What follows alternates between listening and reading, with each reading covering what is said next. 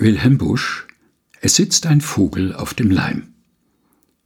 Es sitzt ein Vogel auf dem Leim. Er flattert sehr und kann nicht heim. Ein schwarzer Kater schleicht herzu, die Krallen scharf, die Augen gluh. Am Baum hinauf und immer höher kommt er dem armen Vogel näher. Der Vogel denkt, weil das so ist und weil mich doch der Kater frisst, so will ich keine Zeit verlieren will noch ein wenig quinquilieren und lustig pfeifen wie zuvor.